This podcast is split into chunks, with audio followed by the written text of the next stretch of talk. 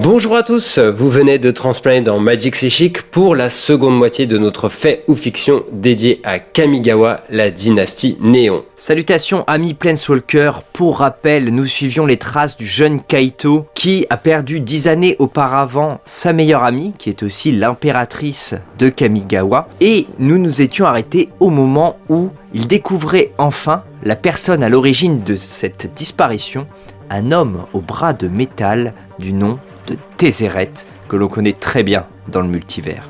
On vous raconte donc la suite sans plus attendre, alors c'est parti. Allons-y Armé du nom de Tézret, le jeune homme trouve, après des semaines de recherche dans les archives d'Otawara, une trace de ce dernier dans un récit horrible datant d'il y a 5 ans. Celui du massacre d'un village de Nezumi, des hommes rats appartenant au gang Natsuro. C'est un dénommé Nashi, un jeune Nezumi orphelin, qui avait transmis ce nom, il était le seul survivant du village incendié, où ensuite, euh, trahi par ses subordonnés, l'homme au bras de métal avait été abandonné en état de mort cérébrale. Retenu prisonnier jusqu'à ce qu'un dragon vienne marchander son corps quelques jours plus tard. Après cela, les Nezumi ont mis en œuvre leur grand art, disparaître, mais Nashi n'avait pas de famille où se réfugier au moment des faits. C'est la piste que Kaito choisit de suivre en pénétrant dans les marais, même s'il sait pertinemment que les Nezumi n'aident jamais vraiment les étrangers. Sauf que Nashi est la seule piste vers Tezret, vers les actes commis par Tameshi, vers l'impératrice. Et après un passage mouvementé dans les marécages chez les Omra, Kaito découvre non sans mal la trace de Nashi à Otawara, et sur place il est vite talonné par une lunaréenne en toche verte, parée de parchemins flottants autour d'elle. Elle demande doucement à Kaito de repartir et de laisser son fils tranquille. Les choses dérapent et un combat d'une extrême intensité s'engage mais Kaito passe vite d'assaillant à personne menacée et ne doit la conservation de sa mémoire qu'à sa mention in extremis du nom de Tézéret. Une fois le malaise dissipé, Tamio l'invite chez elle où, pêle-mêle, le jeune Ronin découvre qu'elle partage avec lui la condition de Planeswalker et qu'elle se sert de ses pouvoirs pour archiver le plus de savoir possible. Puis, il fait enfin la rencontre du désormais légendaire Nashi. C'est un jeune Nezumi un peu geek, passionné de technologie au moins en tant que Kaito, la bouche remplie de questions sur le drone origami Tanuki qui l'accompagne. Par un message mental, la lunarienne lui demande de ne pas évoquer Tézéret tant que l'enfant est là, pour éviter de raviver son traumatisme. Elle attend qu'il soit à nouveau seul à seul pour tout lui raconter. La quête des ressources qui a provoqué le massacre du village de Nashi, les kidnappings de Camille et son implication progressive à elle dans cette affaire. En effet, D'habitude, Tamiyo se cantonne le plus possible à un rôle d'observatrice sur les autres plans, mais sur Kamigawa, son monde d'origine, il en est autrement. Mais c'est un chapitre particulier de ces différents récits qui va bouleverser Kaito. Elle lui relate l'invasion de Ravnica par Nicole Bolas et comment elle y a rencontré la vagabonde qui n'est autre que la jeune impératrice de Kamigawa. Cette dernière est devenue Planeswalker lorsque Tezret a utilisé le prototype d'un artefact révolutionnaire, une sorte de clé pour contrôler l'esprit parent de Kamigawa, Kyodai. Du fait de son lien avec le Kami, la toute jeune impératrice a vu son étincelle de Planeswalker latente s'embraser, mais dans des conditions non optimales. La version non finalisée de la puce de réalité, le fait que Kyodai en soit la cible première, et non la jeune femme, ou une conjonction de ces deux raisons, ont enclenché puis déstabilisé sa condition de Planeswalker, l'obligeant ainsi à transplaner continuellement, l'empêchant de s'ancrer naturellement à un plan comme ses semblables la contraignant à être une vagabonde au lieu d'assurer ses fonctions impériales sur Kamigawa. Sonné par ces révélations mais plus déterminé que jamais, Kaito retourne enfin au laboratoire de Tameshi. En déverrouillant l'accès à la pièce sécurisée, dans un décor semblable à celui de l'entrepôt, il découvre avec horreur des douzaines de Kami entre la vie et la mort, dont l'énergie est drainée par des machines. Il se souvient des cris entendus à l'entrepôt, hésite à leur venir en aide, mais ils ne sont pas sa mission, pas encore. Il poursuit son exploration dans la pièce suivante et y découvre un autre Camille dans le même état, avec derrière lui une énorme machine. Mais c'est un élément bien plus petit qui attire immédiatement son regard, avec des tentacules semblables à celles d'une méduse d'un bleu néon. La puce de réalité. Il s'en saisit, part en dissimulant les traces de son passage car visiblement Tameshi n'était pas le seul à travailler ici. Mais avant de pouvoir ressortir, il se retrouve justement face au monstre qui a tué son ancien ami le praetor Phyrexian Genji Taxias, accompagné par une demi-douzaine de ninjas. Son épée shuriken déjà à la main, Kaito s'engage dans le combat avec une discipline et une concentration qui lui auraient peut-être valu le pardon de Sveltepat, si elle avait été là. Mais sa mission remplie, il n'est pas vraiment là pour se battre. Il parvient à s'enfuir jusque dans la rue, mais est bien vite rattrapé par ses assaillants, désormais aux commandes d'un robot de combat. Il hésite à leur échapper en transplanant, mais craint d'altérer la puce de réalité toujours dans sa poche. Alors que le méca ennemi s'approche dangereusement, à des lieux d'ici, le dragon Kami hurle. Un éclair doré zigzague dans l'armure ennemie devant Kaito. Le robot tombe en pièces et il voit alors apparaître une jeune femme aux cheveux blancs et au regard de guerrière aguerrie, l'épée à la main. L'impératrice vagabonde était de retour sur son plan natal, accompagnée par Tamiyo, qui gronde au passage Kaito sur la préparation de son plan. D'un sort, elle les fait tous trois disparaître du champ de vision des sbires du Praetor, leur permettant de fuir sereinement Otawara pour retourner là où Kaito n'a pas remis les pieds depuis 10 ans, à Eganjo. Avec l'impératrice enfin retrouvée, la résolution de Kaito prend fin, et le retour dans les murs du palais est difficile pour les deux. Non pas à cause de la nostalgie, mais parce que l'un et l'autre ont vécu tellement de choses depuis qu'ils ne se sentent plus à leur place dans le jardin des cerisiers.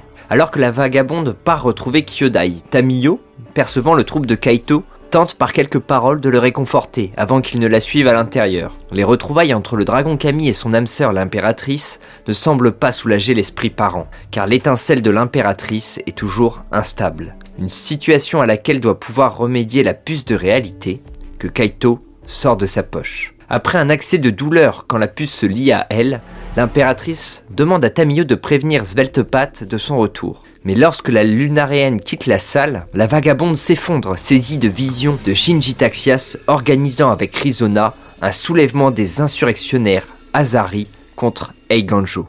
Alors que le jeune homme veut aussitôt prévenir les samouraïs impériaux, la vagabonde affirme que la priorité est de sauver les Kami torturés, pour empêcher une nouvelle guerre, comme celle qui secoua le plan quelques siècles auparavant. Alors que l'impératrice retrouve un peu de contenance, c'est la première fois que les amis d'enfance se retrouvent seul à seul et leur complicité reprend enfin le dessus.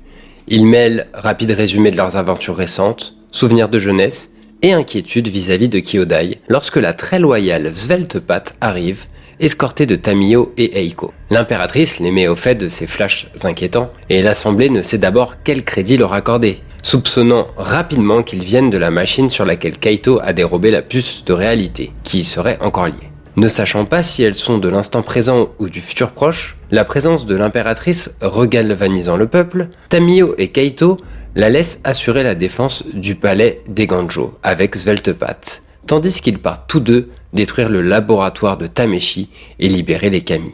Une fois de retour là-bas, ils découvrent Otawara dans un calme presque surnaturel. Le laboratoire laissé sans surveillance abrite toujours la machine, mais les Kami ont disparu sacrifiés à leur tour sur l'autel du progrès. Au moment de détruire la machine, ils se rendent compte que tout cela cloche. Pourquoi avoir tué les sujets d'études Parce que ce n'était pas le sujet d'étude, leur précise Tézéret qui sort de l'ombre. Kaito sent une vague de fureur monter, en retrouvant pour la première fois celui à l'origine de la disparition de l'impératrice. Jinji Taxias apparaît à son tour, et il leur explique que les Kami étaient là uniquement pour expérimenter le type de lien entre âme et corps, entre les aspects matériels et immatériels de l'existence, mais que le véritable sujet d'étude ce sont les Planeswalkers. C'est un piège dans lequel Tamiyo et Kaito viennent de plonger. Depuis le début, ce sont des Planeswalkers que veulent capturer l'homme au bras de métal et son ami Praetor. Des hommes de main apparaissent aux quatre coins de la pièce. Tézéret prend vite l'ascendant dans le combat en retournant les armes de Kaito contre lui-même avant d'entraver Tamiyo, l'empêchant d'utiliser sa magie. Kaito tente le tout pour le tout et tente d'atteindre les explosifs amenés pour détruire le laboratoire. Mais difficile de prendre en traître un artisan du métal avec des gadgets qui en sont composés. Kaito goûte avec amertume la différence d'expérience avec son adversaire lorsqu'il voit le détonateur dans sa main se décomposer, pièce par pièce. Un coup à l'arrière du crâne, et ce sont les ténèbres. La vagabonde impuissante se réveille en sueur. La puce de réalité lui a transmis en flash la terrible situation dans laquelle se trouvent ses amis. À son chevet, Sveltepat lui redit que sa place est au palais. Mais Eiko ne peut être d'accord cette fois-ci. La vie de son frère est en jeu. Avec l'aide de Kyodai pour dominer son étincelle incomplète, l'impératrice transplane directement du palais des Ganjo au sein du laboratoire de Tameshi, Surgissant dans un éclair de lumière, son épée arrache un lugubre hurlement de douleur à Jinji Taxias, avant de libérer Tamio et Kaito attachés aux tables de dissection. Elle glisse un petit sourire à son ami d'enfance, en soulignant qu'il existe quand même d'autres moyens pour attirer son attention et que le temps passé loin de l'autre a creusé plus encore son retard à l'entraînement. Tamio neutralise temporairement Tezret tandis que la vagabonde et Kaito rentrent dans une danse meurtrière, mettant à bas les soldats ennemis, alors que Taxias repose toujours étendu au sol. Une fois la salle pacifiée, la seule question qui demeure est mais que faire de Tezret Le Planeswalker s'en est pris au Kami, c'est donc avec Kyodai que l'impératrice doit le juger. Alors que l'œil injecté de rage du maître de métal semble se calmer, la jeune femme ressent une vive douleur alors qu'il prend le contrôle de la puce de réalité. Soudainement, l'instabilité de son étincelle ressurgit, implacable. Son esprit et celui de Kyodai tentent alors de se rejoindre. Son âme sœur Camille lui apprend la situation terrible dans laquelle se retrouve finalement bien Eganjo, assiégé. Mais sans contrôle à nouveau, la vagabonde est sur le point de disparaître sur un autre plan. La puce de réalité, altérée par Tézéret, ne remplit plus sa fonction initiale de fixer l'étincelle défaillante. Ne pouvant se permettre de transplaner seule dans le multivers avec l'outil déréglé, elle laisse Tamio enlever le dispositif et prévient ses compagnons de l'attaque de Rizona menant les Hazari. Une vraie menace pèse sur le château Eiganjo et donc sur l'âme sœur de l'impératrice Kyodai. Pour revenir à Eiganjo le plus vite possible, ils ne peuvent pas transplaner au sein d'un même plan comme la vagabonde l'avait fait à l'aller grâce à Kyodai. Ils décident d'utiliser le ferry céleste pour emporter leur dangereux prisonnier au bras de métal, mais le véhicule est bien trop lent. Tamio utilise la puce de réalité pour augmenter sa télékinésie et pouvoir l'appliquer à l'ensemble du vaisseau, qui s'envole rapidement vers leur destination. Au loin, le vacarme de la révolte s'amplifie. Les Hazari ont déjà franchi une partie des barrières. Revenant à lui, Tézéret fait surgir toutes les armes à la ceinture de Kaito, surprenant l'héroïque épopée, troublant la concentration de Tamio et provoquant ainsi la chute de leur véhicule aérien. Tant bien que mal, ils sautent tous par-dessus bord au moment où le ferry s'écrase, à une distance où ils peuvent apercevoir Rizona et des Hazari escalader les murs du château. Kaito et Tamio se retrouvent péniblement au milieu des débris, heureusement sains et saufs. En revanche, pas de traces de la vagabonde ou de Tézéret. La lunaréenne explique que quelque chose dans la puce l'a empêché de maintenir le sort de paralysie de l'homme de métal tout en faisant voler le ferry. Au milieu du fracas des combats, Kaito et Tamio découvrent l'impératrice courant vers le temple de Kyodai plusieurs mètres plus loin pour intercepter Rizona. Si Tézret, filant sur un toit, ne l'atteint pas auparavant. Kaito, par les toits lui aussi, et Tamio par les airs, tente de le prendre en tenaille, moment où Tézret repère la puce sur la main de la lunaréenne. Le combat s'engage et manque de tourner mal. Heureusement, le familier Imoto amène Eiko et les impériaux juste avant que Tézret ne prenne le dessus sur Kaito, prêt à l'emmener dans une cellule sans technologie. Mais ce qu'ils ignorent alors, c'est que Tézret a déjà ce que lui et les Phyrexians veulent. Il active la puce de réalité, et tandis que Tamio s'effondre dans la surprise, il se saisit de son corps, ouvre un passage entre les dimensions avec son bras de métal, disparaissant du toit dans un claquement électrique, avec l'historienne des dimensions. De son côté, l'impératrice vagabonde fait face à Rizona. La leader des Hazari est remplie de haine contre celle qui a abandonné son royaume durant dix ans, ne prêtant aucune attention aux paroles de la vagabonde. Jusqu'à ce qu'une pierre, lancée par Kaito, vienne l'assommer. Le combat était déjà fini quelque part, mais à peine a-t-on pu évacuer les Hazari que l'initiation de toutes ces péripéties ressurgit. Sans la puce de réalité, l'étincelle de la vagabonde refait des siennes. Il lui est de plus en plus compliqué de demeurer sur le plan. Une boule dans la gorge, Kaito court à travers Eiganjo pour ramener Sveltepat auprès de son ami. Lorsque l'intendante franchit les portes du temple, l'impératrice abandonne son titre officiellement. Et avec le soutien de Kyodai, elle le confie à la très fidèle Kitsune. Quand elle se tourne vers Kaito, elle n'a que le temps de l'appeler par son prénom avant que reprenne son vagabondage non maîtrisé dans le multivers. Au moment où Zelpal se relève, une huitième queue est apparue et les jumeaux Kaito et Eiko s'inclinent devant la régente de Kamigawa.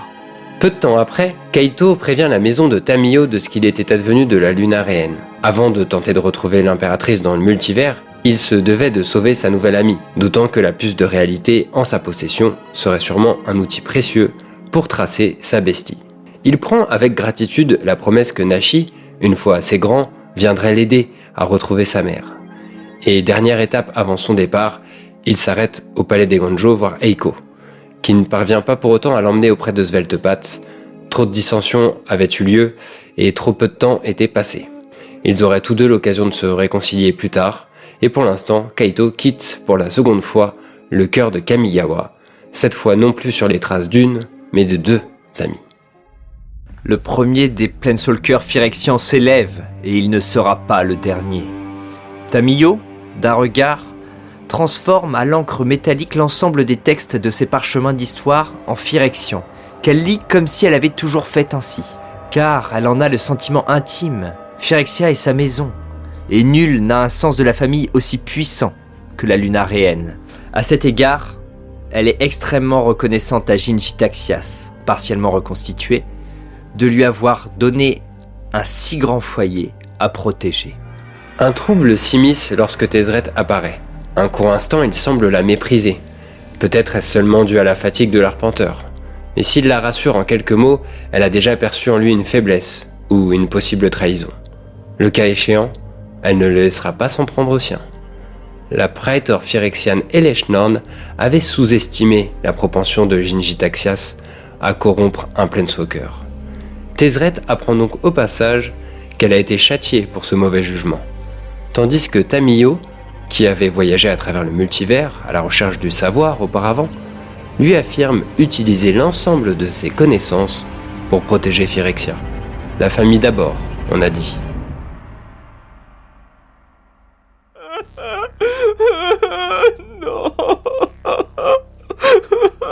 Allons, allons, Quentin. On sait qu'en tant qu'historienne du multivers et observatrice des événements, Tamio avait une place particulière dans ton cœur. Mais tu as vu, on aura encore la chance de croiser sa route. La chance, la chance Le péril, tu veux dire, Alvar Mais tu as raison. si je laisse de côté mes sentiments personnels, quel tournant incroyable dans l'histoire, le premier des arpenteurs Phyrexians signe une avancée majeure dans la trame de fond qui ramène au premier plan la guerre sainte de Karn. Oui, tellement de, questions qui euh, se font jour. Qui prendra les armes contre la ruche phyrexiane? Quels planeswalkers passeront sous le bistouri de Jinji Taxias Et on s'est dit, en voyant d'ailleurs passer le secrétaire Chibi, hein, révélé en février euh, dernier, qu'il pouvait bien s'agir d'une liste prévisionnelle des planeswalkers à corrompre à l'avenir. Maintenant que cette étape décisive est franchie, aura-t-on encore seulement un seul Praetor par an? Ou les choses vont-elles sérieusement s'accélérer? Il faut savoir qu'Urabrask et Sheoldred ont vu leur domaine approprié à son profit par Eleshnorn. Leur sort n'est pas connu depuis, et il est donc difficile de savoir s'ils font partie du projet hégémonique, sur lequel nous n'avons d'ailleurs au final que peu d'éléments. En tout cas, on espère que cette vidéo vous a plu. Euh, comme pour la plupart de nos faits fiction, je peux vous dire que c'est des heures de travail. Et euh, on peut aussi vous donner un petit code d'AP de la renaissance de Zendikar. on en a toujours. Si vous commentez cette vidéo en mettant par écrit Svelte Patoun, notre personnage préféré hein, de ce récit, n'est-ce pas Quentin? Tout à fait. Eh bien, vous pourrez tiré au sort donc pour recevoir ce petit code d'AP si vous ne l'aviez déjà pas utilisé à l'époque. On vous donne rendez-vous pour un autre fiction qui se passera dans le passé et d'ici là, bon voyage entre les éternités aveugles.